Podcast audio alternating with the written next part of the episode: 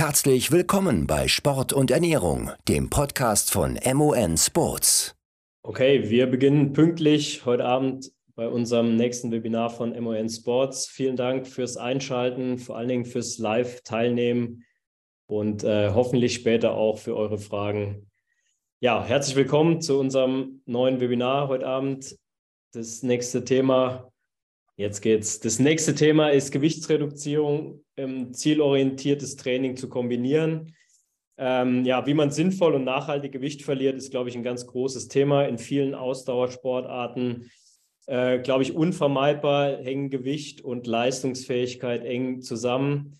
Ähm, wir haben heute Abend einen Gast auch aus dem Profisport wieder eingeladen, äh, unser MON-Athlet Johannes Ritzek, der ähm, Kombinationsweltmeister und Olympiasieger geworden ist mit einer sehr spannenden Sportart, wo, glaube ich, Gewicht und Leistungsfähigkeit eine sehr große Rolle spielen, was auch nicht ganz einfach ist, beide sehr unterschiedlichen Sportarten miteinander zu kombinieren. Äh, wir freuen uns sehr, Johannes, dass du heute Abend dabei bist. Herzlich willkommen und äh, danke dir für deine Teilnahme und deine Zusage heute Abend.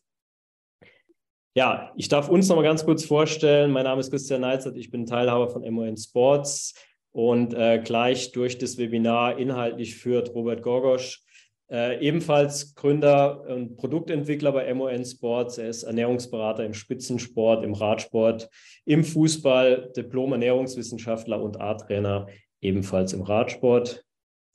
Nochmal zu unserem Gast, Johannes Ritzek, 30 Jahre alt, nordischer Kombinierer, zweifacher Olympiasieger, Silber- und Bronzemedaillengewinner, ebenfalls bei Olympia sechsfacher Weltmeister, sechsfacher Weltmeisterschaftsmedaillengewinner. Äh, er ist Profiathlet im Zoll-Ski-Team und Wirtschaftsingenieur. Herzlich willkommen nochmal, Johannes. Danke dir. Hallo. Ich glaube noch nicht 30 Jahre, das war doch das Thema erst morgen. Ah, ja. Nee, mor morgen 31 dann. Ach so. Okay. dann sind wir noch richtig, das passt. Das passt, ja. Ja. Ja, zu unseren Webinar-Inhalten. Robert führt uns gleich durch das Thema nochmal durch. Wie gesagt, sehr interessantes, sehr spannendes Thema. Äh, Ernährungsempfehlungen zur Gewichtsreduktion, Training zur Gewichtsreduktion. Also wir geben Empfehlungen fürs Training ab.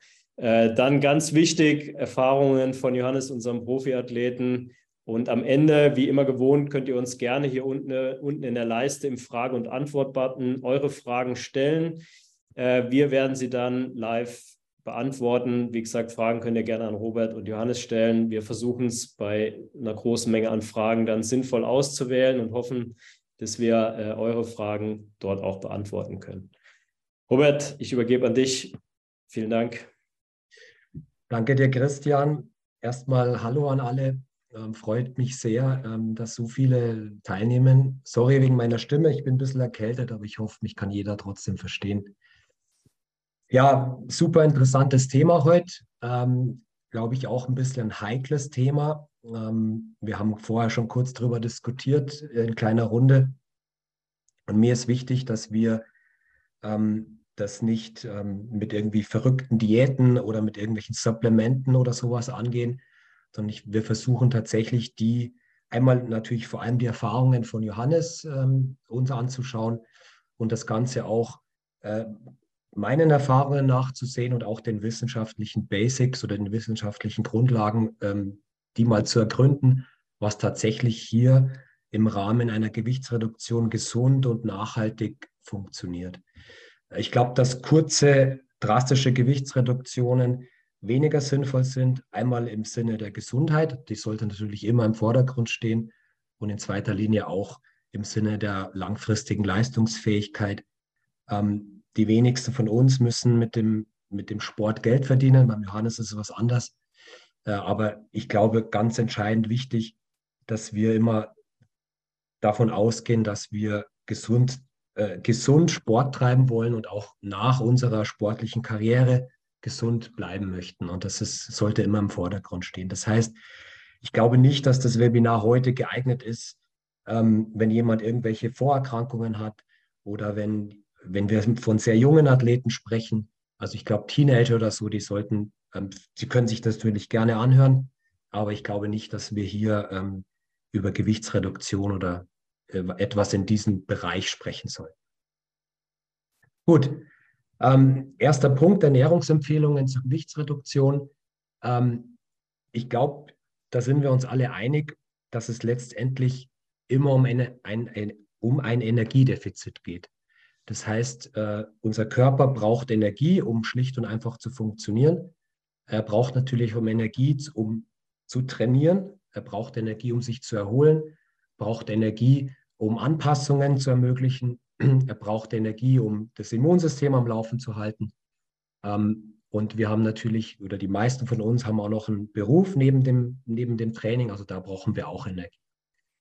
Ähm, ein leichtes Energiedefizit ist aber entscheidend wichtig, um das Gewicht zu reduzieren. Ich sage bewusst ein leichtes Energiedefizit, weil kurzfristig oder vor allem dann auch längerfristig ähm, große Energiedefizite, also ich spreche hier von mehr als 10 Prozent, gehen immer sozusagen nicht einfach so am Körper vorbei. Das heißt, der Körper wird sich immer anpassen und er wird versuchen, Energie einzusparen, ähm, im schlimmsten Fall sogar hormonell Anpassungen vorzunehmen, zum Beispiel über die Schilddrüse. Und das möchten wir auf jeden Fall vermeiden. Das heißt, ein Energiedefizit sollte immer ähm, in einem bestimmten Rahmen bleiben. Ähm, meiner Erfahrung nach, jetzt auch aus dem, auf, aus dem Profi-Radsport, sprechen wir hier von fünf, maximal zehn Prozent. Sprich, wir schauen uns an, wie groß ist der Energiebedarf, ähm, wie groß ist der Energiebedarf im Training, wie groß, groß ist der Energiebedarf außerhalb des Trainings und versuchen, das nicht um mehr als zehn Prozent zu unterschreiten.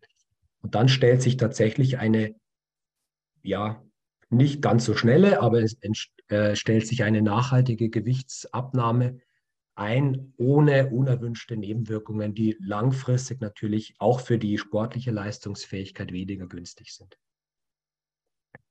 In zweiter Linie ist wichtig, dass dabei ein Nährstoffdefizit vermieden werden sollte, weil das natürlich für die sportliche Leistungsfähigkeit und die Gesundheit weniger günstig ist. Sprich, wir können eigentlich das relativ einfach, diese zwei Punkte zusammenfassen. Ähm, wir versuchen, die Nährstoffdichte hochzuhalten, das heißt qualitativ gute Lebensmittel äh, auszuwählen und die Energiedichte zu reduzieren. Die Energiedichte, glaube ich, kann man relativ leicht sich vorstellen. Also wenn wir von Gemüse und Obst zum Beispiel sprechen, sind es typische Beispiele für Lebensmittel, die eine geringe Energiedichte haben. Energiedichte ist nichts anderes als die Energiemenge in Kilokalorien pro 100 Gramm des verzehrfertigen Lebensmittels. Wenn wir Kartoffeln zum Beispiel nehmen, haben wir auch eine geringe, geringe Energiedichte. Wenn wir die Kartoffeln jetzt aber stark verarbeiten, also zum Beispiel frittieren oder als Chip, Chips essen, dann erhöht sich die, die Energie pro, ähm, pro 100 Gramm. Und zum Beispiel Chips sind ein gutes Beispiel für Lebensmittel mit einer hohen Energiedichte. Das heißt, Chips haben irgendwo 300 bis 400 Kilokalorien pro 100 Gramm. Das heißt, die Energiedichte liegt größer als drei. Gekochte Kartoffeln haben weniger als 100 Kilokalorien pro 100 Gramm. Das heißt, die Energiedichte liegt unter 1. Und so kann man sich ganz gut orientieren, ähm, um viele unbehandelte Lebensmittel zuzuführen, die eine hohe Nährstoffdichte haben, aber gleichzeitig in der Regel eine geringe Energiedichte. Und das sind eigentlich so die zwei Faktoren, die bei der Auswahl der Lebensmittel eine ganz große Rolle spielen. Erfahrungsgemäß und auch in Richtung ähm, guten Training, in Richtung ähm, ja, guten, äh, gutem Erfolg sozusagen im Training ist es auf jeden Fall zu empfehlen, das Essen vor, während und nach dem Training zu betonen. Ähm, Im Fall beim Johannes, der ist äh, Profi und kann natürlich den Tag sich frei einteilen, was das Training angeht. Der wird vermutlich, oder werden wir gleich hören, primär in der ersten Tageshälfte oder zumindest nicht spät abends trainieren. Und dann ist es auch vom Biorhythmus sehr günstig, sozusagen das Training in der ersten Tageshälfte sehr gut zu verpflegen und am Abend jetzt nicht zum, oder zumindest abends nicht die größte Mahlzeit einzunehmen. Wichtig ist auch das Training selbst gut zu verpflegen. Ähm, da habe ich hier später nochmal ein paar Gründe. Ähm, also es hat sich einfach so gezeigt, dass wir, wenn wir das Training gut verpflegen, einmal die Trainingsleistung aufrechterhalten werden kann, man sich besser erholt und ähm, auch Heißhunger zum Beispiel dann später am Tag äh, ja, vorgebeugt werden kann. Aber da sprechen wir nochmal im Detail. Interessant ist der Punkt mit der Proteinzufuhr. Ähm, das sind einfach die Werte, die aus der Wissenschaft ähm, ja, als, als empfehlenswert gelten. Äh, man muss jetzt keine größere Proteinzufuhr anstreben.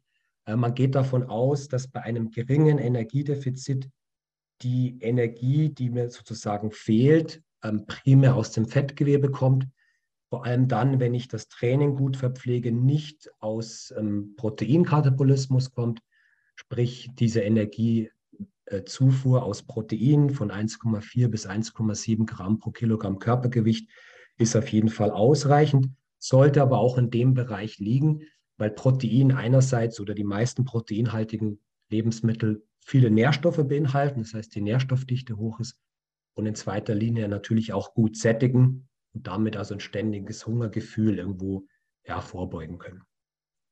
Fett auf der anderen Seite ist ähm, nicht so sehr günstig oder eine hohe Fettzufuhr ist weniger günstig für eine ähm, ja, nachhaltige Gewichtsreduktion, weil Fett natürlich von allen Makronährstoffen pro Gramm am meisten Energie enthält, also über 9 Kilokalorien im Vergleich zu Protein und Kohlenhydraten mit 4,2 bzw. 4,1 Kilokalorien pro Gramm. Und eine Fettzufuhr im Bereich von, also hängt auf jeden Fall vom Training ab, aber irgendwo im Bereich von 1, vielleicht 1,2, bei sehr großem Trainingsumfang auch ein bisschen mehr Gramm pro Kilogramm Körpergewicht ausreicht, um die Stoffe, die wir über Fett zuführen möchten, also essentielle Fettsäuren zum Beispiel ähm, und ähm, fettlösliche Vitamine aufzunehmen. Mehr ist dann sozusagen nicht mehr. Vielleicht schmeckt das Essen ein bisschen besser, aber grundsätzlich ist natürlich Fett ähm, etwas, was sehr viel Energie enthält. Und wenn wir Energie einsparen möchten, ist eine hohe Fettzufuhr weniger günstig. Der dritte Makronährstoff, die Kohlenhydrate, würde ich nicht reduzieren. Ähm, es geht immer um ein Energiedefizit und nicht um ein Kohlenhydratdefizit. Ähm, wird häufig argumentiert, das wird vermutlich auch später in den Fragen kommen, Thema Insulin und Hormonproduktion und Hemmung des Fettstoffwechsels. Das ist in der Regel beim Ausdauersport dann nicht das Problem. Die Insulinempfindlichkeit ist extrem gut. Das heißt, wir haben bei Kohlenhydratzufuhr ähm, keine überhöhten Insulinspiegel. Und wie gesagt, es geht immer um ein Energiedefizit und nicht um, und dem Körper ist es prinzipiell egal, aus welchem äh, Makronährstoff das Energiedefizit jetzt äh, erzeugt worden ist. Ähm, wenn ich die Kohlenhydratzufuhr stark reduziere, kommt es einfach zu ähm, unerwünschten Folgen. Die sehen wir gleich noch in der nächsten Folie. In dem Zuge würde ich auch was man früher oder was man häufig früher versucht hat, über nüchtern Training oder ein sogenanntes Train Low, also ein Training mit vorentleerten Glykogenspeichern, den Fettstoffwechsel anzukurbeln. Das kann man vielleicht ab und an mal machen, sehr kontrolliert und nicht zu lange. Das Train Low wird sich in der Regel in großen Trainingsblöcken, jetzt im, im ambitionierten Austauschsport, ohnehin von selbst irgendwann ergeben. Ähm, aber ich würde es nicht übertreiben. Ich würde zum Beispiel nüchtern Training jetzt für Frauen gar nicht empfehlen und bei Männern wirklich auf ein, auf ein äh, ja, halbe, dreiviertel Stunde begrenzt und das auch nicht mehrmals die Woche, ein, zweimal die Woche maximal. Ähm, das wollte ich jetzt noch mit einschieben. Wir gehen da gleich nochmal den Folien zurück, weil das gerade passt. Warum sind Kohlenhydrat auf, warum ist die Kohlenhydrataufnahme im Training, also während des Trainings so wichtig. Ähm, ich habe es jetzt schon ein paar Mal angesprochen, deswegen ziehe ich jetzt die, die Folie vor. Also einmal ist die Leistung im Training besser. Ich fühle mich schlichtweg leistungsfähiger. Ich produziere weniger Stresshormone. Also Cortisol spielt da eine große Rolle. Ähm, dadurch ähm, habe ich auch einen geringeren Umsatz von Aminosäuren zur Energiegewinnung. Dadurch ein geringeres oder womöglich oder in der Regel ein geringeres Risiko von Verletzungen. Das Risiko der kompletten Entleerung der Glykogenspeicher ist reduziert und damit auch wiederum ein geringeres Risiko des vermehrten Katabolismus von Aminosäuren oder Proteinen. Ähm, und ganz interessant, und ich glaube, das dürfte vermutlich fast äh, der wichtigste Punkt sein, das ist einfach die Erfahrung, die wir gemacht haben bei unseren Empfehlungen, mit, dem, mit der optimalen Verpflegung im Training. Ich decke einfach schon einen guten Energiebedarf, den ich durch intensives oder langes Training ähm, erzeugt habe, einfach schon sozusagen dann, wenn es am meisten gebraucht wird und kann mich im Anschluss oder auch davor sozusagen auf eine qualitativ bessere Ernährung konzentrieren. Ich gebe mal ein Beispiel. Ähm, Trainingslager, ähm, wir als Radfahrer in der Regel irgendwo in Spanien, in Mallorca oder so, vielleicht äh, auf den Schienen äh, schon oder die, die, die nordischen Sportler werden das vielleicht auch auf dem Rad im Sommer oder so machen. Man verbraucht sehr viel Energie, hat vielleicht ein Hotel, wo es gutes Essen gibt, man verpflegt sich schlecht und am Abend ist dann sozusagen das große Essen. Das heißt, da wird mehrmals zum Buffet gegangen, da gibt es vielleicht auch Lebensmittel, die man zu, zu Hause nicht so häufig zu essen bekommt. Und da schlägt man dann in der Regel gerne über die Stränge, konzentriert sich vielleicht auch nicht so auf die Qualität des Essens. Wenn man dem gegenüber die, also die, das Training sehr gut verpflegt, wie gesagt, kann man im Anschluss mehr ähm, Wert auf die Qualität oder in dem Fall, in unserem Fall, ähm, legen oder man kann in unserem Fall auf die Nährstoffdichte mehr achten und die Energiedichte im Auge behalten. Und so ist sozusagen im Rhythmus von Tag zu Tag, von Training zu Training einfach dieser, dieses leichte Energiedefizit wesentlich einfacher einzuhalten. Ähm, wie, wie kann man sich das vorstellen? Ähm, ich habe da mal eine eigene, äh, ich habe es mal Keep It Simple Formel ge genannt, entwickelt, um einfach mal eine Idee zu bekommen, wie viel Energie brauche ich überhaupt, wenn ich ein Energiedefizit haben oder erzeugen möchte, muss ich natürlich auch wissen, wie viel Energie, von wie viel Energie spreche ich da. Das heißt, wie ist der Grundumsatz, wie ist der Trainingsumsatz und wie ist dann der gesamte Energieumsatz. Und es gibt hier sehr aufwendige Formeln und vor denen möchte ich euch jetzt mal ähm, verschonen. Und deswegen habe ich hier, wie gesagt, eine eigene Formel entwickelt, die eigentlich ganz simpel ist. Man nimmt sein Körpergewicht in Kilogramm, multipliziert es mit 24 äh, Kilokalorien pro Kilogramm ähm, und ähm, multipliziert dieses dann mit einem sogenannten Physical Activity Level Faktor. Und der dürfte bei den meisten von uns nicht sehr groß sein. Das heißt, außerhalb des Trainings wird jetzt in der Regel kein, ähm, ja, keine große körperliche Arbeit verrichtet. Das heißt, dieser Physical Activity Level Faktor ist relativ gering. Beim Johannes habe ich jetzt mal den Mittelwert genommen mit 1,25. Ähm, das muss jeder für sich selber so ein bisschen entscheiden. Hat er viel zu tun neben dem Training, auch körperlich, oder ist das primär sitzende Tätigkeit, vielleicht auch geistige Tätigkeit, die jetzt weniger erfordert? Eins wäre sozusagen komplette Ruhe und 1,25 wäre so, ja, Regeneration, äh, oder passive Regeneration nach dem Training.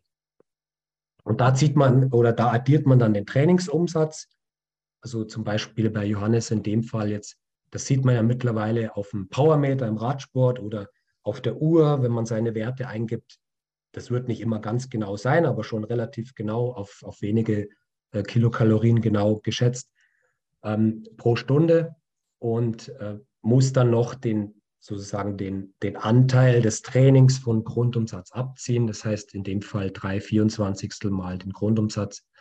Und wenn ich das jetzt beim Johannes ausrechne, mit seinen circa 67 Kilokalorien mal 24 Kilokalorien pro Kilogramm mal diesem PAL-Faktor mit 1,25 bei drei Stunden täglichem Training mit durchschnittlicher Intensität. Das kann man natürlich dann auch auf der Uhr ablesen und den, den Anteil im Grundumsatz abziehe, dann komme ich auf etwa 3600 Kilokalorien.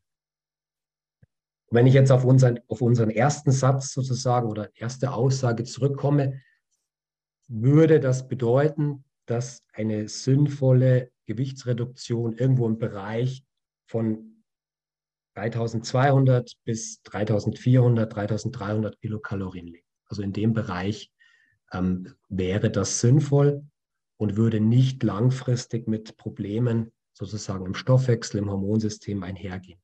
Wenn ich das schaffe von Tag zu Tag, äh, auch am Ruhetag sozusagen das im Auge behalte, da ist es besonders schwierig und da werde ich besonders viel Wert legen müssen auf die niedrige Energiedichte. Also da sind dann Themen wie Gemüse und Obst natürlich im Vordergrund. Dann ähm, dann wird es langfristig ähm, ja, und nachhaltig funktionieren und nicht zu Lasten der Leistungsfähigkeit oder der Gesundheit gehen.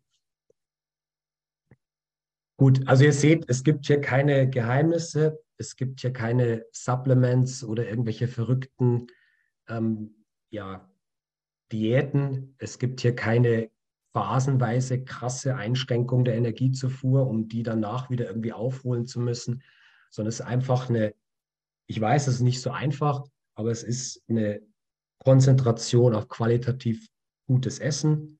Es ist eine Konzentration auf ähm, gute Trainingsverpflegung und ein Messen sozusagen des Energieverbrauchs und auch der Energiezufuhr. Das muss man vielleicht jetzt auch nicht jeden Tag machen. Ich glaube, man bekommt ein ganz gutes Gespür davon, wie viel man braucht, wie groß der Energiebedarf ist, wenn man das ab und zu mal nachrechnet. Und dann kann man das ganz gut ähm, ja, bestimmen. Ähm, also es gibt keine Geheimnisse, es gibt keine Abkürzung, es ist tatsächlich einfach harte Arbeit und anders funktioniert es unserer Erfahrung einfach nicht. Gut, ähm, ich glaube, das haben wir das haben wir beantwortet. Und ähm, dann würde ich ähm, dem zweiten ähm, Thema hier noch kurz, ähm, kurz ähm, oder kurz ein paar Worte zu unserem zweiten Thema, zum Thema des Trainings verlieren. Ähm, ich glaube, dass es ganz interessant ist, weil natürlich diese zwei Faktoren ganz eng miteinander zusammen korrelieren. Und wir haben im Vorfeld natürlich mit Johannes darüber gesprochen. Und interessanterweise haben sich unsere Erfahrungen auch ja, wirklich mit seinen gedeckt. Und äh, man geht im Training mittlerweile ein bisschen davon ab, dass man, ich spreche jetzt mal aus dem, aus dem klassischen Aufbau, wie man vielleicht in den 80er, 90er oder auch vielleicht noch in den Nullerjahren gemacht hat, dass man erstmal das Training beginnt mit ja, relativ gleichmäßigem und ruhigem Training und erst später sozusagen spezifischer trainiert und intensiver trainiert. Ich glaube, dass es interessant ist, aus stoffwechselphysiologischer Sicht sich primär die VO2 Max anzuschauen, weil die VO2 Max natürlich, je höher die liegt, ähm, auch umso mehr die Leistungsfähigkeit sozusagen oder die gute Leistungsfähigkeit ausmacht. Habe ich eine höhere VO2 Max, habe ich eine höhere ähm, aerob-anaerobe Schwelle, habe ich einen höheren Fettstoffwechsel, habe ich natürlich auch eine höhere ähm, ja, maximale aerobe Leistungsfähigkeit. Und das bedeutet natürlich dann auch einen erhöhten Energieumsatz. Und dann sind wir wieder beim Thema, weil das natürlich am ehesten Einfluss hat auf eine mögliche oder erwünschte Gewichtsreduktion. Wenn man dann sich überlegt, wie erhöhe ich am besten die VO2 Max, dann ist es natürlich einmal über Trainingsumfang, das heißt über ruhiges und gleichmäßiges Training, wie man das vielleicht früher primär gemacht hat in der Vorbereitung, ähm, aber natürlich auch über intensive Reize. Und da sind wir eigentlich sofort bei dem sogenannten Polarized Ansatz. Das heißt, ich wechsle also diese zwei ähm, ja, Trainingsmethoden, das heißt VO2 Max Training oder manchmal ist es auch Schwellentraining und sehr ruhiges Training miteinander ab und habe dadurch eine große Abwechslung im Körper, habe einen guten Reiz für die VO2 Max. Der Körper muss sich ständig anpassen und ähm, hat natürlich auch bei den intensiven Einheiten, Krafttraining habe ich noch gar nicht erwähnt, das spielt natürlich jetzt in Sportarten wie der Johannes sie oder im, im Skisprung oder im Skilanglauf eine ganz wichtige Rolle, im, im Radsport natürlich auch. Also wenn ich das sinnvoll kombiniere, ähm, dann habe ich immer einen einen guten Trainingsreiz, ich habe einen starken Reiz auf den Stoffwechsel und habe dann auch einen positiven Effekt in Richtung Gewicht halten oder möglicherweise Gewicht reduzieren. Interessant ist natürlich auch, ähm, dem Körper immer anderen Reizen auszusetzen. Damit meine ich nicht nur den Trainingsinhalt, sondern auch die Sportarten. Das habe ich übers Krafttraining automatisch. Könnte aber zum Beispiel bedeuten, eben dass der Skilangläufer der macht es ohnehin, auch läuft oder vielleicht mal schwimmen geht oder Rad fährt und der Radfahrer eben das im gleichen Maße, im gleichen Maße macht. Interessant ist das Thema, zweimal täglich zu trainieren, ist jetzt im nordischen Skisport absolut normal und üblich, im, im Straßenradsport zum Beispiel noch nicht. Ich denke, das wird sich in Zukunft auch ändern. Ich habe einfach zweimal einen Trainingsreiz. Ich kann auch zum Beispiel diese verschiedenen Trainingseinheiten oder Trainingsinhalte auch optimal kombinieren. Ich kann die Sportarten wechseln und habe immer wieder einen Reiz auf den Stoffwechsel und entsprechende Anpassung. Morgens oder abends haben wir schon angesprochen, also aus Ernährungsplanungssicht ist natürlich eher in der ersten Tageshälfte zumindest die Kerneinheit zu legen immer günstiger. Es wird für viele aus beruflicher ähm, Hinsicht nicht klappen können, aber trotzdem ist es immer günstig, das Training im Vorfeld gut zu verpflegen und dann abends, wenn der Körper zur Ruhe kommen möchte, zumindest nicht die größte Mahlzeit zuzuführen. Wie könnte so ein Training aussehen? Ähm, das ist im Prinzip ein, ein, ja, ein typischer Trainingsplan, wie die, der im nordischen Skisport, wie es zum Beispiel gemacht werden könnte. Also wir haben auf jeden Fall ähm, einen Tag, wo nicht trainiert wird. Ähm, das ist natürlich extrem wichtig auch aus Ernährungssicht, dass man also hier dem Körper mal Ruhe gönnt, dass er sich anpassen kann, dass er auch mal weiß, was es bedeutet, sich nicht zu bewegen. Ähm, und dann haben wir genau dieses Muster, was ich gerade angesprochen habe, also ein Wechsel zwischen intensivem Training und sehr ruhigem Training. Am Dienstag eine Kerntrainingseinheit in der Früh und ein regeneratives Training am Nachmittag. Am Mittwoch ein Krafttraining, also auch wieder das intensivere Training zuerst und ein ruhiges Training am Nachmittag am Donnerstag kein Training oder nur sehr ruhiges Training, dann wieder ein Krafttraining und ein regeneratives Training am Nachmittag. Am Samstag dann je nach Trainingsphase ähm, ein, ein langes Training oder ein intensives Training und am Sonntag in der Regel eine lange Einheit in einem sehr ruhigen Trainingsbereich, also als Fettstoffwechseltraining. Wenn wir jetzt auf das Train Low Training zurückgehen, würde sich in dem Fall das Wochenende anbieten, wenn man das vielleicht einmal im Monat machen möchte. Und dann würde man hergehen und zum Beispiel den Samstag jetzt nach dem Training nicht mit so viel Kohlenhydraten verpflegen und wirklich nur ein, zweimal im Monat dann den Sonntag sozusagen mit vorentleerten Glykogenspeichern starten. Danach aber auf jeden Fall wieder die Kohlenhydrate zuführen, um für das nächste intensive Training dann in dem Fall im nächsten, in der nächsten Woche am Dienstag wieder mit vollen Speichern an Start sozusagen zu gehen. Und wie gesagt, nochmal, das ist mir ganz wichtig, deswegen betone ich es auch, es geht nicht um die Kohlenhydratreduktion, sondern es geht immer um eine Energiereduktion. Und das ist der entscheidende Punkt, um langfristig und nachhaltig Gewicht zu verlieren. Gut, jetzt habe ich ähm, genug geredet. Ich glaube, jetzt ist auf jeden Fall mal interessant, wie Johannes das ähm, ja erfahren hat, wie er das macht wie er das umsetzt. Und ähm, wer Johannes folgen möchte, hier ist der, der Link zum seinem Instagram-Profil, ist auf jeden Fall sehr interessant. Ähm, und ja, mich freut es wahnsinnig, dass er heute dabei ist. Ähm, so einen erfolgreichen Sportler dabei zu haben, ist für uns wirklich eine Ehre. Und ähm, vielen Dank schon mal, Johannes. Und ähm, dann überlasse ich dir das Wort. Ja, vielen Dank. Ähm, ja, erstmal auch Hallo in die Runde äh, von meiner Seite. Freut mich auch, dass ich, ähm, dass ich da sein äh, darf und da sein bin und einfach ein bisschen die, meine Erfahrungen ähm, mit euch ähm, teilen kann. Und im Endeffekt ähm, ist es genau das oder äh, haben wir uns ja eh, wie gesagt, schon gut abgestimmt im Vorfeld oder gesehen, dass wir da einfach auf einer, auf einer Wellenlänge ähm, sind. Ähm, es gibt irgendwie kein, keinen Shortcut ähm, oder, oder keine äh, extremen Sachen, sondern es ist einfach, ähm, das heißt harte Arbeit, aber halt einfach ähm, Stück für Stück. Und ähm, in meiner Sportart ist es einfach extrem wichtig, am, am Tag X mit dem richtigen Gewicht, vor allem an der Schanze zum Stehen.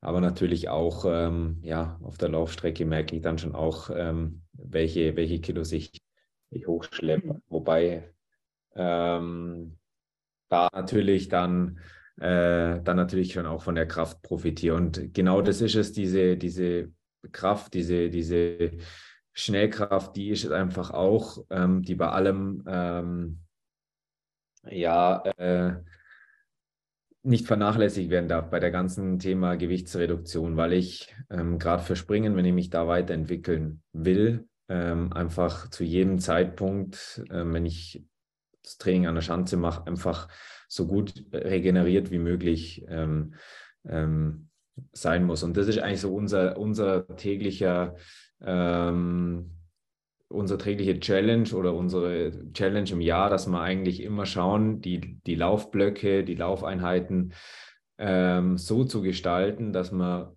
dann möglichst ähm, regeneriert ähm, wieder an die Schanze kommen. Und da das beißt sich natürlich, ähm, wenn eben das Thema Gewichtsreduktion ähm, im Raum steht. Vielleicht noch vorneweg, was natürlich jetzt bei mir ähm, über die Karriere hat sich dieses Thema Gewichtsreduktion am Anfang vielleicht noch nicht ganz so im Vordergrund ähm, gewesen, so mit Anfang 20 ähm, oder, oder mit noch, noch mit ja, Ende Teenageralter, wo ich schon im Weltcup ähm, war, war das noch, noch gar kein oder fast kein Thema, noch sicher einen anderen Umsatz gehabt, anderen Körperbau gehabt und ähm, von dem her ist das jetzt eher so mit äh, Mitte und vor allem Ende 20 kommen. Zudem kam dann in der Sportart einfach auch noch, ähm, dass da das Springen von den der nachkommenden Generation einfach nochmal auf ein anderes Level gepusht wurde. Und da war einfach die neue Challenge zum Sagen, ähm, wie viel oder wo ist da dieses, dieses nicht Limit, sondern dieser, diese, diese Sweet Spot, wo ich sage, ich das Gewicht, mit dem fühle ich mich noch so wohl, dass ich die Leistungsfähigkeit auch an der Schanze bringe, dass ich die Spritzigkeit ähm, oben halte und ähm, das, das war dann eben die Challenge. Und ähm, da ist es einfach nochmal ganz, ganz wichtig, dass die, die Trainings ähm, gut versorgt sind, dass ich da einfach ähm, nie irgendwo schon während dem Training irgendwo in einen ähm, Hungerast, in eine Heißhungerattacke kommen oder auch danach. Ähm, deswegen dieses Thema, ähm, das Training gut zu versorgen, davor und danach betont zu essen, ähm, einfach ganz, ganz wichtig. Es, am Anfang, oder es hört sich erstmal schwierig oder komisch an, ich will abnehmen und esse ähm, genau ums Training rum. Ähm, das fühlt sich dann erstmal so an, weil man ja eigentlich so denkt, ja, jetzt hat man trainiert und ähm, jetzt irgendwie der Verzicht, aber umso, umso besser ist es einfach, und das ist, bestätigt einfach meine Erfahrung, umso weniger Heißhunger ähm, habe ich da oder umso weniger kann ich dann einfach auch bei der, bei der, bei der Mahlzeit dann, dann essen oder einfach umso leichter fällt es mir dann zum Beispiel am Abend einfach eine, eine, eine kleine oder eine kleinere Portion zu essen. Und genau dieses, dieses Szenario mit dem Radtraining im Frühjahr, wo wir oft dann auch auf, auf, auf uh, unsere Grundlage auf, auf dem Rad machen, genau das, das ist sicher auch schon einige Male bei mir oder bei uns vorgekommen. Man hat sich nicht optimal auf dem Rad verpflegt, weil das natürlich auch nicht äh, täglich wir, wir Radfahren gehen, sechs, sieben Stunden oder es halt einfach nicht so gewohnt sind, dann fährt man, wird man Rad nicht gescheit versorgt und dann gibt es am Abend das fette Buffet und dann legt man zu. Ähm, zum Glück ist das oft im Frühjahr und da ist dann noch, noch weit hin zur Saison. Aber, und das ist vielleicht auch ein, ein, ein wichtiger Punkt, ähm, um da jetzt einzuhaken, ähm, diese, diese ähm, Gewichtsschwankungen versuche ich auch so gering wie möglich zu halten. Aber natürlich, wenn man jetzt eine Saison schon auf einem äh, Gewichtslevel ist, wo man, sage ich mal, schon am unteren, unteren ähm, Limit ist, ähm, da braucht der Körper dann auch nach so einer Saison, so einer Saison auch, auch wieder mal Luft zum Durchatmen, sozusagen, dass das einfach auch nicht permanent im, im Energiedefizit ähm, sich befindet, ähm, weil es in meinem Fall halt über, ähm, über mehrere Jahre äh, Leistungssport ähm, würde, das, würde ich das einfach körperlich, ähm, gerade was Verletzungen etc. angeht, da nicht aushalten. Aber dann, wie gesagt, einfach diese, diese Schwankung nicht zu groß halten. Dann geht es einfach über ein moderates Energiedefizit. Ähm, dann über den Sommer, über den Herbst ähm, dann einfach zu einem zu einem guten Gewicht äh, für den Anfang der Saison, wo wir uns jetzt befinden, wo ich einfach definitiv konkurrenzfähig bin und dann ähm, im besten Fall vielleicht noch dieses, dieses Gewichtspeaking zur WM zum haben, ähm, sicher dann auch auf die Wettkämpfe nochmal äh, kurzfristigere Sachen machen kann. Und kurzfristig heißt nicht, ich, ich hungere da oder was, sondern da geht es dann eher um so, so Sachen ballaststoffarm dann direkt am, am, Wettkampf, um die Wettkämpfe, um die Kernwettkämpfe rum, wo man dann sehr ähm, die, die äh, ja, die Ballaststoffe zurückfährt. Das geht aber auch nicht ständig, weil eben da gerade in, in so ballaststoffreichen Ernähr äh, Lebensmitteln ja oft viel Vitamine und, und Mikronährstoffe sind.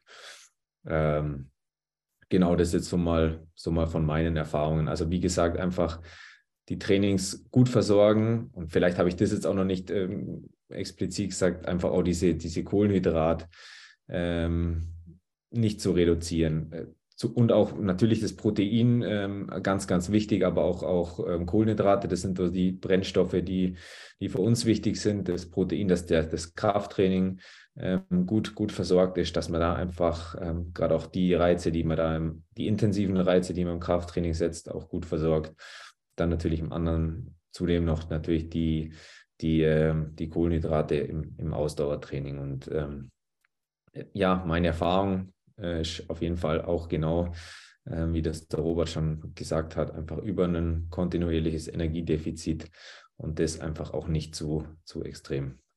Ich glaube, der Robert kann das ja auch bestätigen, äh, dass gerade mit der Kohlenhydratzufuhr, das ist natürlich im Leistungssport absolut essentiell, aber viele wundern sich, glaube ich, auch gerade, wenn man nicht so leistungsorientiert unterwegs ist und trotzdem das Ziel hat, dann äh, an Gewicht oder das Gewicht zu verlieren oder an Gewicht dann zu reduzieren, ist auch da trotzdem entscheidend, dass, äh, sich mit Kohlenhydraten im Training zu versorgen, dass das erstmal irgendwie bei vielen gar nicht so ja, so im Kopf ist, dass das miteinander irgendwie vereinbar ist, äh, Gewicht zu reduzieren und trotzdem Kohlenhydrate zu nehmen. Aber auch gerade da ist unsere Erfahrung extrem, dass das, äh, egal auf welchem Leistungslevel, trotzdem funktioniert.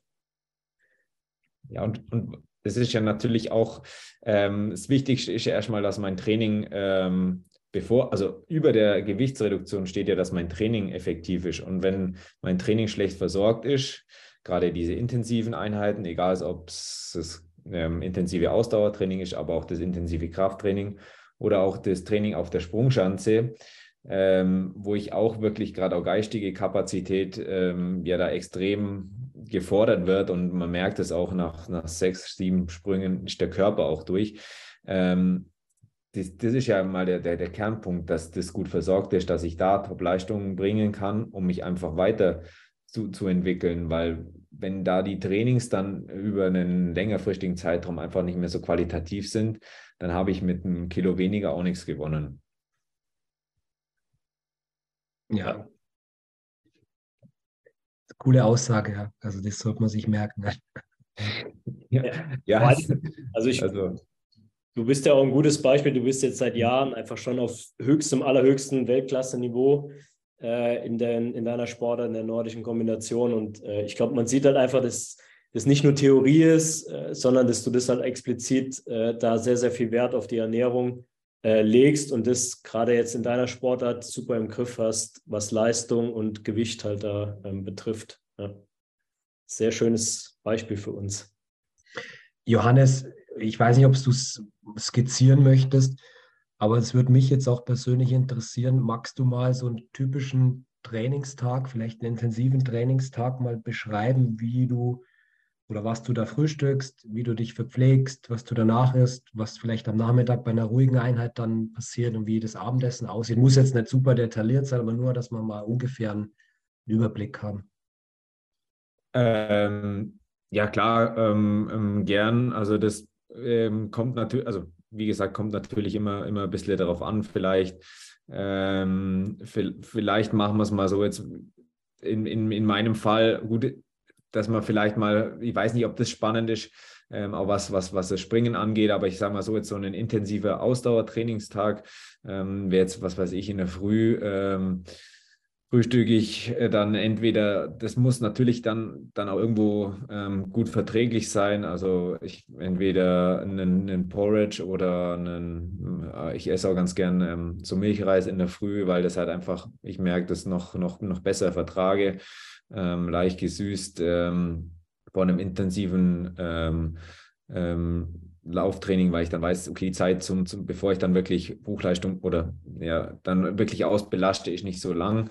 Ähm, äh, um da einfach, ja, den Magen einfach nicht zu, zu sehr fordern. Ähm, da so eine, so eine Portion, vielleicht noch eine, noch, ne, noch ein Ei dazu, aber äh, meistens eigentlich so, so, so mit so, so einem leicht gesüßten Milchreis oder Porridge ähm, starte ich da in den Tag. Äh, dazu vielleicht noch eine Banane.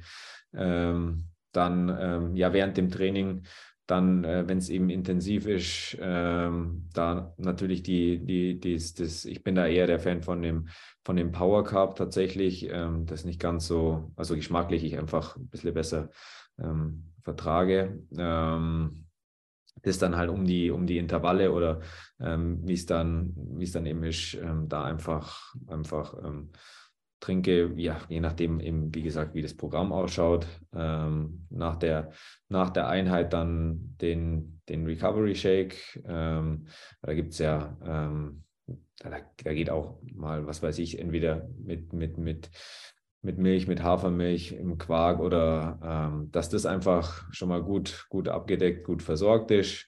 Ähm, dann einfach ein, ein ausgewogenes Mittagessen. Ähm, entweder äh, nochmal Reis, aber dann wahrscheinlich, wenn ich wieder Frühmilchreis hatte, eher so Richtung Nudeln ähm, mit einer mit einer leichten Soße, wo noch, noch die, die, die Proteine, ähm, das kann dann in einem, was weiß ich, in einem Hähnchen nochmal ein Ei, also irgendwie da was, äh, wo einfach das, das, dann, das dann abgedeckt ist und dann die zweite Einheit wird ja dann tendenziell ruhig sein, ähm, um das Ganze einfach nochmal ein bisschen abzupuffern. Äh, was weiß ich, Stunde, eineinhalb da irgendwie wie locker ähm, auslaufen und, und dann ist das Abendessen schon auf jeden Fall auch ähm, ja, gedämpfter irgendwie mit, mit, mit Kartoffeln und, und, und, und Salat oder, oder was. Also, dass man da einfach dann da natürlich jetzt auch nicht zu viel äh, oder nicht zu spät vor allem, dass, dass man, also das, das schaue ich dann auf jeden Fall, weil der, der Körper dann dann ja schon arbeitet nach so einem Training, dass man da einfach nicht zu spät ist, dass, dass ich dann auch runterkomme, um, um, um dann gut zum Schlafen. Und, und rund ums Springen, also wenn ich jetzt sage ich mal vormittags die Sprungeinheit habe, nachmittags noch eine, noch eine Ausdauereinheit, ähm, bei der Sprungeinheit schaue ich schon, dass es ähm, ähnlich ist, aber dass es, dass es vor allem von der Masse jetzt nicht, nicht so viel wird. Dann ist es vielleicht nur der, äh, nur der Semmel mit, mit, mit, mit, mit einer, was weiß ich, Marmelade, Honig, das einfach dass ich da schon, schon ähm, noch leichter quasi vom, vom, vom Mageninhalt ähm, in, den, in den Sprung gehe. Und wenn ich da merke, okay, vielleicht, ich brauche nach dem zweiten, dritten Sprung vielleicht nochmal in der Energieboost, dann, dass ich da eher, was weiß ich, äh, in, in den Riegel beiß oder, oder, oder irgendwie sowas. Ähm, genau. Cool. Also jetzt äh, auch kein Hexenwerk und es ist jetzt natürlich ähm, um die Wettkampftage ist natürlich, geht es natürlich noch mehr auf die Verträglichkeit und noch ein bisschen äh, extremer, sage ich mal, mit wie viel ich in der Früh esse und dann vorm Lauf esse. Ähm, ähm, da geht es halt wirklich dann um, um die, um die, noch mehr um die Verträglichkeit. Also da schon die Ballaststoffe sehr gering. Ähm, aber an so Trainingstagen, was wir jetzt eben auch hatten, ich, ich, ich tracke jetzt nicht jeden Tag meine Kalorien irgendwie äh, komplett. Es muss, aber man muss schon über die Zeit ein Gefühl auf zum aufbauen, zu wissen, was koche ich, wie viele, wie viele Kalorien hat dann ungefähr meine, meine Mahlzeiten, um, um da sich schon ein Gefühl aufzubauen. Und das braucht, braucht schon ein bisschen Zeit und, und ähm, aber ich bin jetzt auch kein Freund, mich da ständig zu, zu geißeln und wirklich jeden, jeden, jeden Tag jedes Gramm zu, zu tracken. Ähm, aber ich habe es schon immer im, im, im Großen und Ganzen im Auge, auch wenn ich mal, sage ich mal, einen Abend mit, mit Freunden, das, das gehört auch dazu und, und, und ist auch was. Und da will man sich ja dann auch nicht komplett rausnehmen, aber man hat das große Ganze, die, die Woche dann oder die Tage drumherum schon im Blick. Und wenn man da vielleicht mal über die Stränge schlägt, ist das jetzt auch kein, kein Beinbruch, aber ähm, also man muss jetzt nicht einen Tag über die Stränge schlagen und dann, dann gar nichts essen, sondern aber man, man muss es einfach in den Kontext, ähm, in, den, in den Gesamtkontext ein bisschen, bisschen einplanen oder zu wissen, wann, wann das kommt. Also das vielleicht so als. Wie, wie stehst du zum Thema Alkohol? Ich glaube, das ist ja im, im Leistungssport ziemlich tabu mittlerweile. Ja, also klar, jetzt in, in, in, den, in den Wettkampfphasen, ähm, da, da, ja, so, so gut wie nicht. Also ähm, da, da muss es schon einen Anlass geben, dass man, dass man jetzt, was weiß ich, äh, nach dem ersten Weltcup-Wochenende, wo der, wo der Julian ähm, jetzt vor zwei, vor zwei Wochen ähm, seinen ersten Weltcup-Sieg hatte, da haben wir Sonntagabend dann schon mal mit einem kleinen Bier angestoßen. Aber ähm, das ist dann so das höchste der, der Gefühle, wo man sagt, man will sich ja auch nicht irgendwie man muss auch, auch das, die, die Feste feiern, wie sie kommen, aber das müssen ja keine, keine äh, exzessiven Partys sein, sondern das ist dann, dann so ein kleines ähm, Goodie, aber sonst, ähm, also auch in der Trainingsphase, also nie irgendwie, irgendwie, irgendwie regelmäßig, aber jetzt auch nicht 100% asketisch. Also ich glaube, das ist natürlich schon so, also das vielleicht auch so als ähm, das erschwert auf jeden Fall das, das Abnehmen. So, ähm, so, so Abende, die, die merkt man dann schon, ähm, auch wenn man so sein Gewicht rum, rumtrackt und vielleicht mal im Sommer schon einen, einen, einen, einen längeren Abend mit Freunden hat, das, das hängt schon nach. Also das ist sicher, sicher interessant auch für, sage ich mal, den Nicht-Leistungssportler. Alkohol ist natürlich problematisch im, im Zuge, wenn ich oder im Zuge einer gewünschten Gewichtsreduktion bei Alkohol natürlich eigentlich genau die Sachen, die wir haben wollen. Also viele Nährstoffe, nicht so viel Energie und möglicherweise noch gute Sättigung. Alles nicht sozusagen vereint. Also genau das Gegenteil. Also wir haben keine Nährstoffe, wir haben relativ viel Energie. Also Alkohol, ich glaube, das vergisst man gerne, liegt im Energiegehalt genau zwischen Kohlenhydraten, Proteinen und Fetten mit 7 Kilokalorien pro ähm, pro ähm, Gramm Alkohol. Ähm, und sättigen tut er natürlich auch nicht. Also keine Nährstoffe, viel Energie und keine Sättigung. Und das ist natürlich weniger günstig. Ich glaube, wenn man, wenn man das irgendwie mit dem Essen macht, wie vielleicht auch die, die Genießer oder so machen, dass man da ein halbes Glas Wein oder so trinkt, dann ist das noch im Rahmen. Aber generell ist Alkohol im Sinne einer gewünschten Gewichtsreduktion natürlich eher zu vermeiden. Also ich glaube, das muss man tatsächlich so sagen.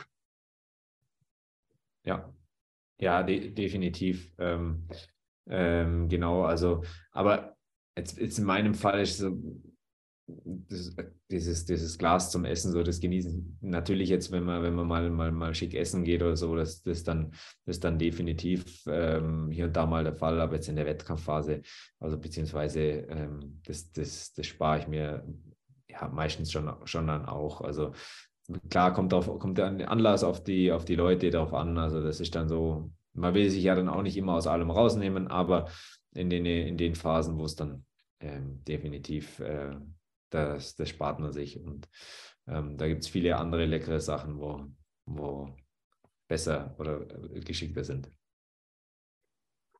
Okay, ich würde vielleicht mal in die Fragerunde jetzt so langsam einsteigen. Ähm, vielen Dank, Johannes, nochmal für deine Erfahrungen. Ähm, sicher ein paar interessante Fragen dabei. Ähm, ich habe gelesen, dass die Verpflegung während des Trainings da nochmal nachgefragt ist. Natürlich können wir da Johannes nochmal fragen, was seine Erfahrungen da aus seinem Sport und aus seinem Leistungssport sind. Ansonsten haben wir ähm, viele Webinare schon zu den Themen zu unterschiedlichen Belastungen, also zu unterschiedlichen Trainingsarten, wie man die genau versorgt, verpflegt gestellt.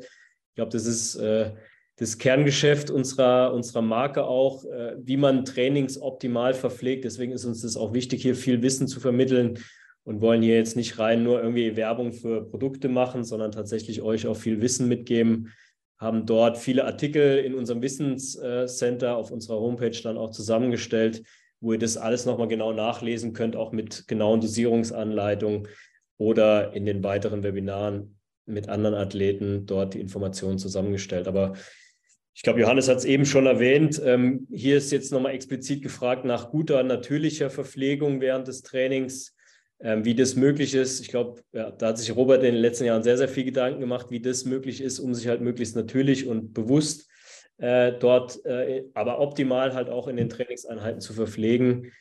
Ähm, ja, deine Erfahrung, Johannes, da nochmal. Ja, ich, ich meine, ich glaube, genau aus dem Grund, äh, weil mich auch ähm, da ähm, äh, viel damit befasst, sitze ich jetzt auch hier in, in der Runde ähm, mit, mit MON als Partner, wo, wo einfach ähm, zum sagen, man, man kann sich oder man, man, man versorgt sich gut und irgendwo ist es auch für, für mich jetzt als Athleten ähm, ja, relativ irgendwie ein, äh, keep it simple vielleicht auch in dem Fall, ähm, wo man sagt, äh, ich, ich weiß, intensives Training, nämlich das Fast oder das Power Carb während dem Training, ähm, beim ruhigen Training das Slow Carb, wo ich einfach ähm, gut versorgt bin, aber trotzdem ähm, irgendwo ist ja der, der, der Ziel ja dann einfach auf, auf, das, auf den ruhiges Training, Fettstoffwechsel, wo man dann einfach nicht so schnell ähm, die Kohlenhydrate aufgenommen werden und, und danach mit dem Recovery. Das ist jetzt muss nicht, mache ich jetzt auch nicht nach jedem, nach jedem Einheit. Es kommt natürlich auf eben die äh, Intensität des Trainings an, die Länge des Trainings.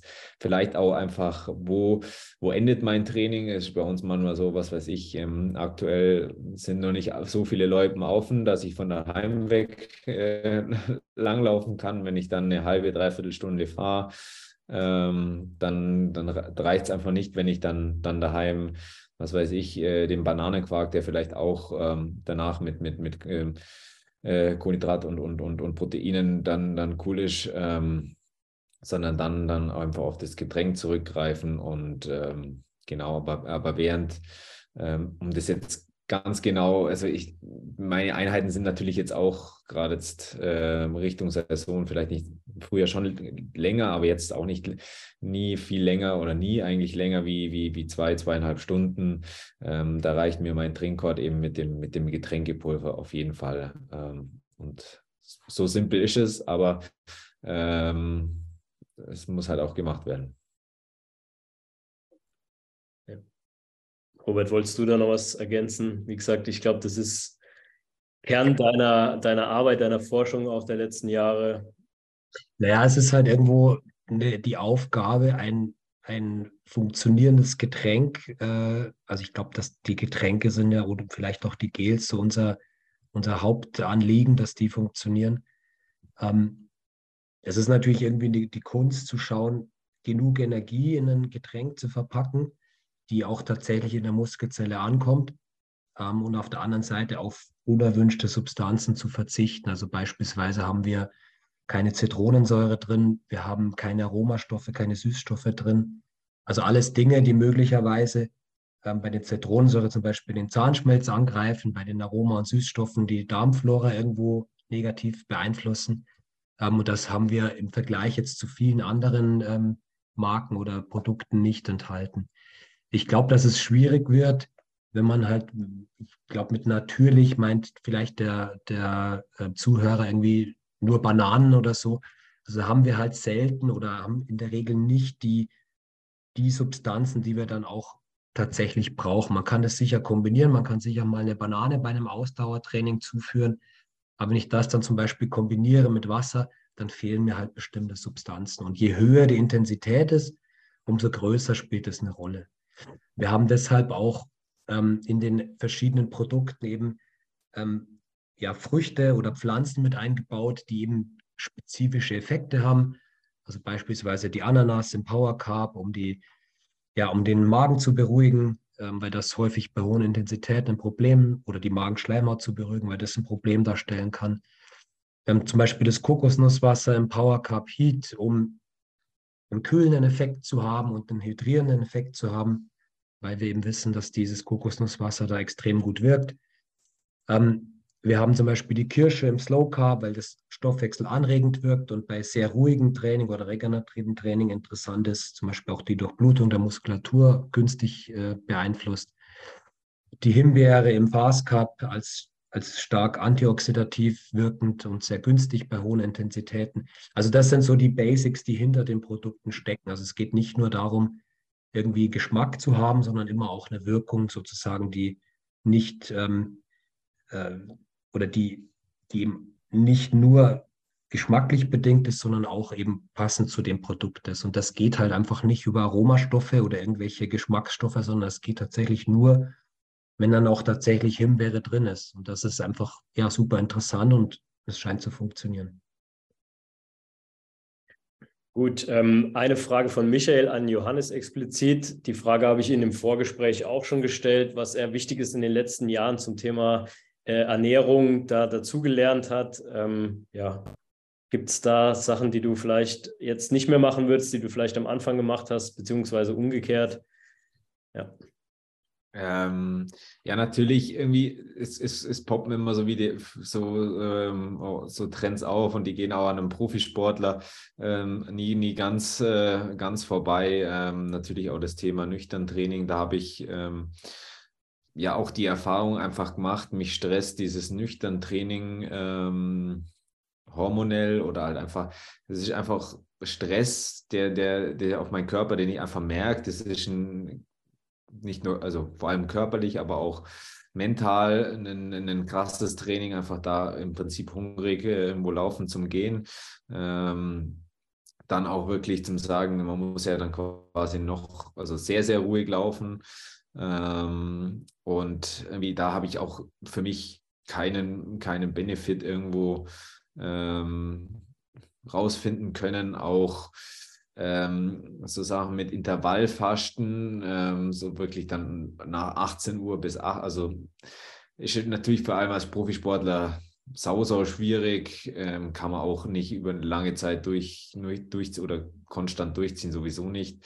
Ähm, hat jetzt für mich jetzt auch nicht so dieses, dieses Ding gebracht. Also ähm, viele von diesen Trends ähm, habe ich vielleicht jetzt auch nicht über eine ewig lange Zeit getestet, aber schon hier und da mal ähm, ausprobiert, wie wirkt sich das auf meinen Körper aus, aber irgendwo läuft sich dann doch alles wieder ähm, auf diese Basics, die wir jetzt hier eben schon, schon geschildert haben, raus und ähm, ja, Low Carb sowieso für, für meine Sportart ähm, nie irgendwie ein, ein, ein Thema gewesen.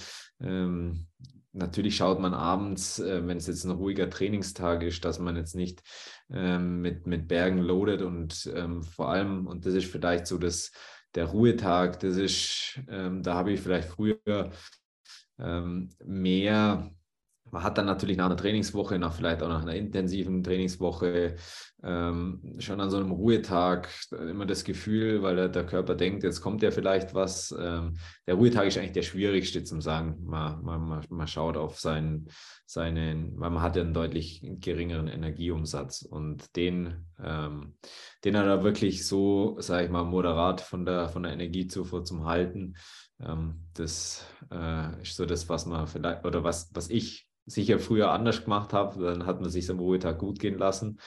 Ähm, aber man merkt dann irgendwann, ähm, ja, der, das, dann funktioniert es mit dem Energiedefizit ähm, einfach nicht. Okay. Ähm, eine interessante Frage. Wir hatten viele Fragen jetzt auch zum Thema äh, Energietracking. Ähm, vielleicht dann nochmal an Robert halt, ob du das Training halt den ganzen Tag oder die Energie halt den ganzen Tag trackst. Du hast jetzt das Rechenbeispiel eben gegeben. Ähm, dazu passt auch noch eine Frage von Maximilian, wie er halt das Training ähm, als Amateur vorausplanen soll. Also sollte ich wissen, wie viel, wie viel äh, Kalorien ich am nächsten Tag irgendwie einplane, habe ich ein hochintensives Training für den nächsten Tag gebraucht, äh, geplant oder ein, ein äh, niedrigintensives Training geplant.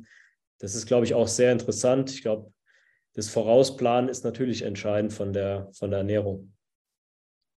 Ja, also ich glaube, dass man natürlich schon ein bisschen das steuern kann, hat der Johannes auch schon angedeutet. Also wenn ich, wenn ich nach dem Ruhetag ein intensives Training habe, sollte ich natürlich trotzdem schauen, dass die Speicher voll sind. Und in der Regel wird, ist es ja auch so im, im Leistungssport, dass nach dem Ruhetag wahrscheinlich eine Kerntrainingseinheit kommt, also entweder Krafttraining oder intensives Ausdauertraining.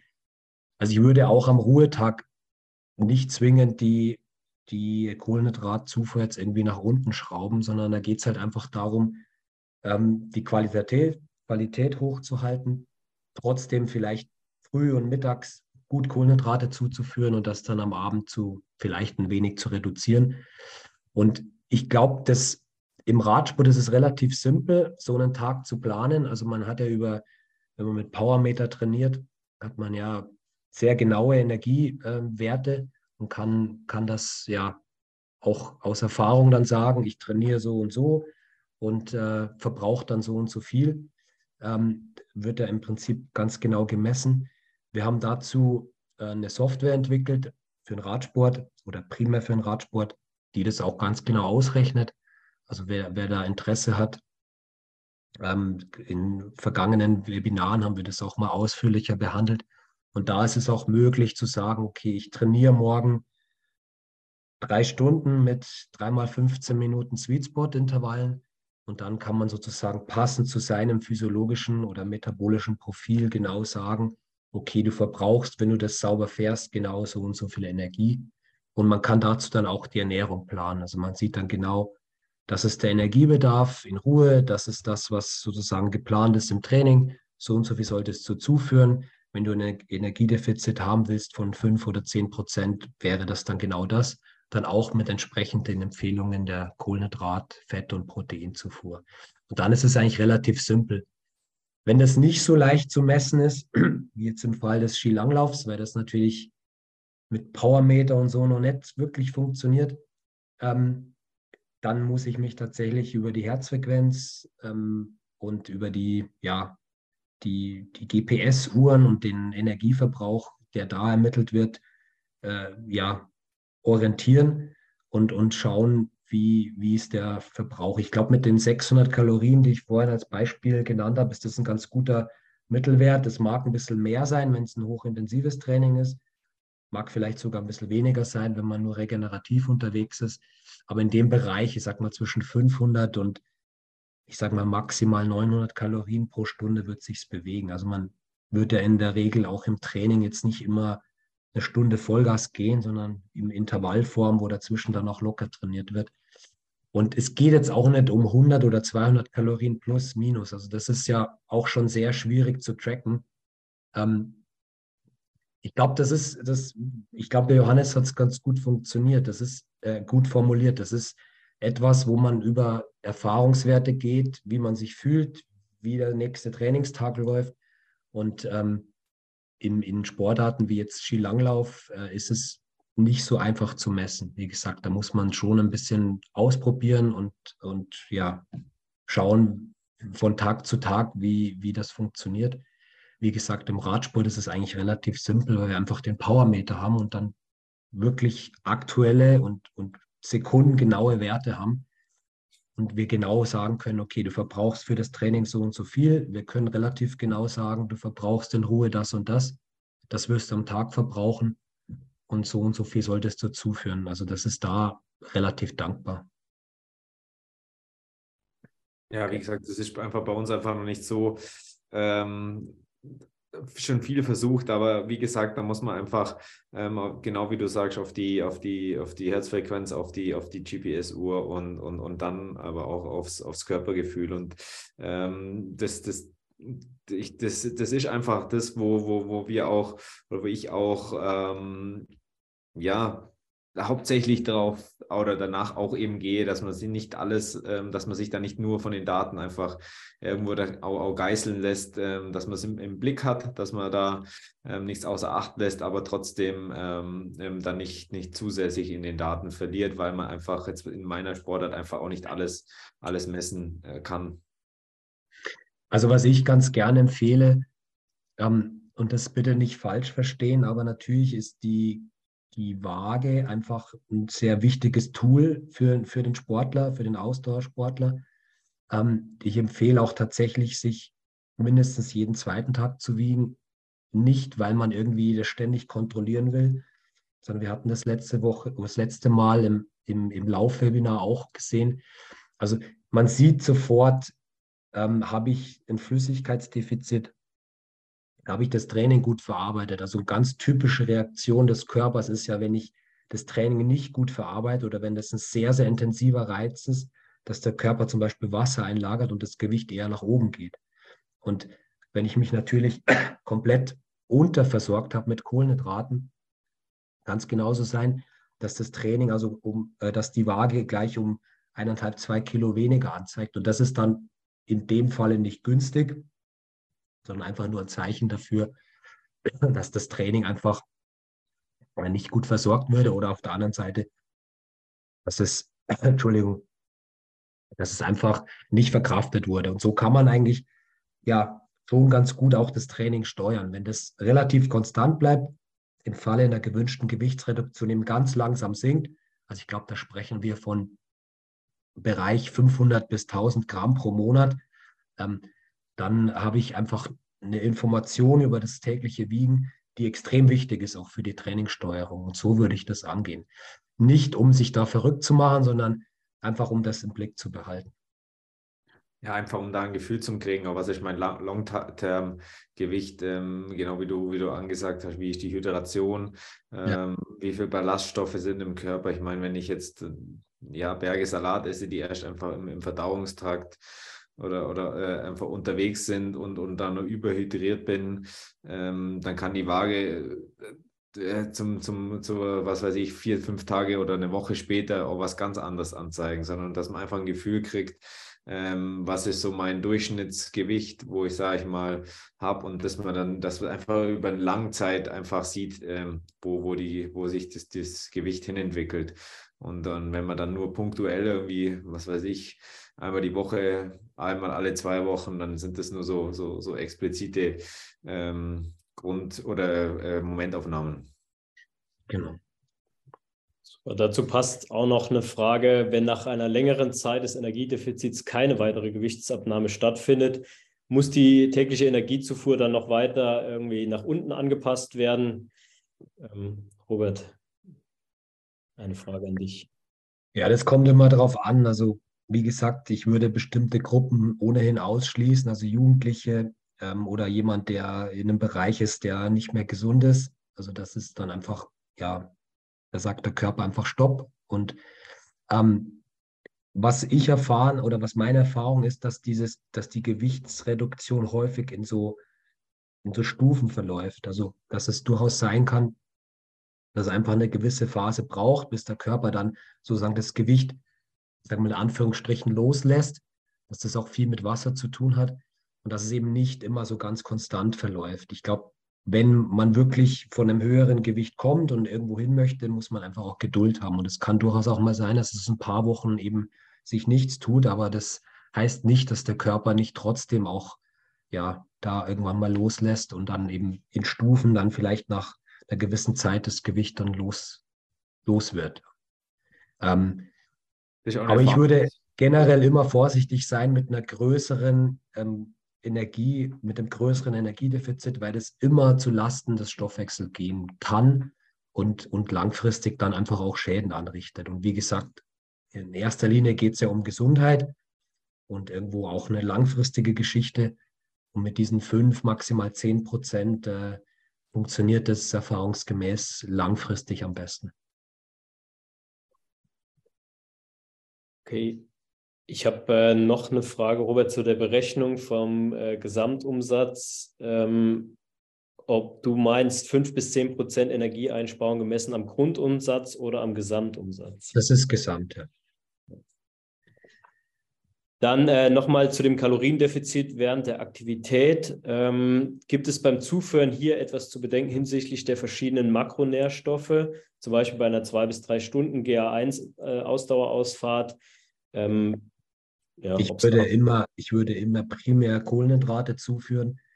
Gibt es auch ganz gute Studien, wo man ähm, versucht hat herauszufinden, ob Proteinzufuhr während der, des Sports irgendwie einen Einfluss hat. Ähm, möglicherweise weniger Katabolismus oder so der Muskulatur oder also Proteinabbau bedeutet, das ist nicht der Fall. Also ich würde immer Kohlenhydrate auch während dem ruhigen Training zuführen. Wie gesagt, das hat der Johannes auch angesprochen, wenn ich da irgendwie eine Spazierfahrt mache, dann ist das natürlich etwas weniger oder vielleicht auch mal nur ganz ein dünnes Getränk. Wenn es ein intensives Training ist, dann sollte ich das sehr, sehr gut versorgen. Man wird es in der Regel nie schaffen, den kompletten Energiebedarf äh, im Sport zu decken. Also wenn wir, selbst wenn wir locker unterwegs sind, gerade zu Fuß oder auf Schienen, dann wird das immer im Bereich von 500 bis 600 Kalorien sein pro Stunde und das kann ich kaum äh, ja, adäquat zuführen. Also das ist einfach, die Verdauung ist einfach während der Belastung eingeschränkt und man spricht hier von vier, vielleicht 500 Kalorien, die man da, die zuführen kann und die verdaut und verarbeitet werden können und die dann auch in der Muskelzelle ankommen als Energie. Dann viel mehr ist da gar nicht möglich. Also meine Empfehlung ist immer, lieber ein bisschen zu gut verpflegen als zu wenig. Das ist eigentlich die, die Erfahrung, die wir gemacht haben, weil ich ohnehin da immer im Defizit bin. Also vor allem dann, wenn ich irgendwie lang oder intensiv trainiere, werde ich da immer ein Defizit haben. Ja, hier war jetzt nochmal explizit nach der Versorgung bei langen Ausdauerfahrten mit den Gels äh, gefragt. Also ich denke, da gibt es ja schon Unterschiede zwischen den Energiegetränken und jetzt der Zusammensetzung von einem Gel. Ja, also ich würde, wir haben das ja auch extra so quasi bei uns zusammengestellt. Ähm, muss man ausprobieren, das ist auch ein bisschen individuell. Grundsätzlich geht es mal darum, überhaupt Energie zuzuführen. Und wenn ich es dann im Detail nochmal unterglieder in ruhiges und intensives Training, dann könnte man zum Beispiel ein ruhiges Training mit unserem Slow Cup beginnen. Dann habe ich also ja keinerlei Einfluss. Ähm, also da habe ich zumindest, wie soll ich das formulieren? Also da ist die Energiefreisetzung sehr langsam, würde also den Fettstoffwechsel unterstützen. Ich weiß, das ist zum Teil umstritten. Wir haben die Erfahrung gemacht, oder unsere vor allem Langdistanzathleten, die viel in diesem Bereich trainieren, haben damit sehr, sehr gute Erfahrungen gemacht. Auch im Radsport haben wir sehr gute Erfahrungen gemacht, ähm, weil das einfach so ein bisschen runder läuft dann und man fühlt sich einfach, ja, man ist vielleicht doch gezwungen, ruhig zu starten, nicht zu überpacen am Anfang. Man hat keine schnelle Energie. Das spielt dann alle eigentlich optimal zusammen. Und im zweiten Teil der Einheit würde man dann ganz normales Sportgetränk, also in unserem Fall zum Beispiel Power Cup zuführen. Ähm, vielleicht am Anfang mit Regeln kombinieren und am Ende des Trainings auch mit Regel oder vielleicht auch ein Gel zuführen. Grundsätzlich geht es erstmal um die Gesamtkalorien und Kohlenhydratzufuhr im Training. Und in zweiter Linie dann kann man ein bisschen spielen mit den unterschiedlichen Getränken und mit der schnelleren oder langsameren Verfügbarkeit. Ich hätte noch eine Frage an Johannes, die interessiert mich persönlich auch, ähm, wie das aussieht. Wir haben ja über das Training auch gesprochen. Bei euch gerade die Reduzierung der Muskelmasse, spielt es da auch nochmal eine Rolle? Also ich finde es ja gerade interessant bei euch, ihr müsst ja auch äh, Maximalkraft, Explosivkraft trainieren. Das ist ja dann auch nicht, steht nicht immer im Verhältnis jetzt je nach ja, Muskeltyp, äh, ob du da schnell Muskulatur dann zusetzt, ist das bei euch sicher ja im Training auch ein Thema. Ja, das ist, das ist natürlich auf jeden Fall ähm, genau das, das Thema, ähm, zum Sagen, die, man, man, baut natürlich schon Muskelmasse auf, gerade auch für, für den Sprungbereich, ähm, vor, vor, allem im Krafttraining ist bei uns Beinkraft, ähm, aber natürlich der Oberkörper muss ähm, auch viel Arbeit leisten im, im Laufen, also Rumpfbereich sehr stabil, auch die, die Arme. Und ähm, da ist es natürlich schon, man, man baut jetzt nicht ähm, groß, groß Muskelmasse auf, ähm, die wird dann eher, also wo eine, eine, eine, Grundbasis braucht man schon. Ich glaube, die habe ich mir dann auch schon in den äh, letzten Jahren ähm, gut, gut angearbeitet oder angeeignet. Und dann geht es eher um quasi ähm, die Ausprägung, also dann viel im IK-Bereich ähm, wird, da, wird er kraftmäßig trainiert. Und ähm, ja, aber es ist natürlich schon so, dass man sagt, man, man will einfach die Muskulatur, die man trainiert, einfach gut, gut regenerieren, gut versorgen, aber einfach auch nicht zu ähm, sehr schauen, dass man äh, zu viel aufbaut. Ähm, das ist schon immer so, so die Challenge. Und da ist natürlich dann auch so, ähm, da wird dann eher das Krafttraining einfach gesteuert, wo man dann sagt, ähm, äh, der verträgt es besser, der verträgt es besser. Aber das ist auch äh, über, über die Jahre jetzt einfach Erfahrung. Ähm, genau.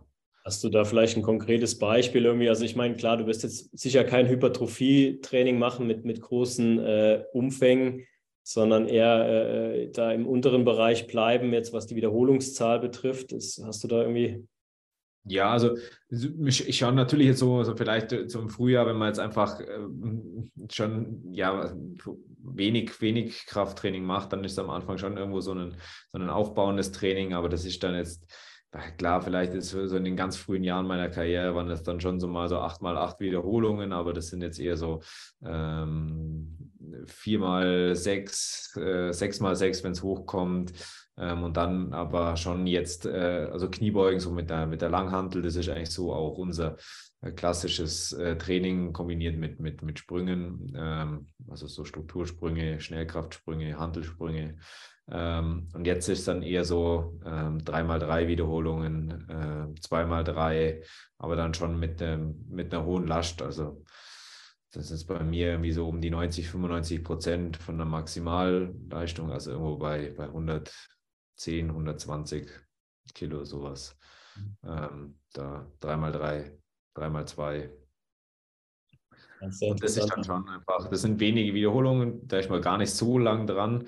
Ähm, ist dann meistens auch das Ende von der, von der Krafttrainingseinheit, wo man davor dann schon so qualitative Sprünge macht, jetzt in unserem Fall. Das ist dann sehr technisch spezifisch, aber auch schnellkräftig und dann ist dann schon der Muskel sehr stark gereizt.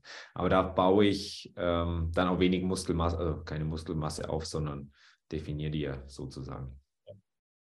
Super, vielen Dank.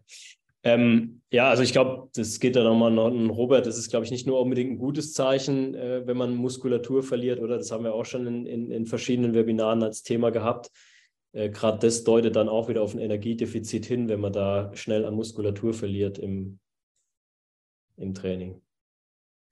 Ja, klar. Also das ist ja genau das, was wir vermeiden wollen. Also ein Katabolismus von, von Proteinen oder in Aminosäuren sozusagen zur Energiegewinnung, das gilt es in der Regel immer zu vermeiden. Also geht auch in Richtung Immunsystem, ähm, wo natürlich dann ja, für erleichtert ähm, dann Infektionen oder Erkrankungen auftreten und das gilt es immer zu vermeiden. Also prinzipiell ist ja die Geschichte gar nicht so, so schwierig. Also so sobald wir im Energiegleichgewicht oder im leichten Energiedefizit sind, ist natürlich ein Muskelaufbau auch nicht zwingend so einfach. Also ich brauche immer irgendwie, um Masse aufzubauen, also rein physikalisch auch mehr Energie, wie ich verbrauche, wenn ich da ein Auge drauf habe.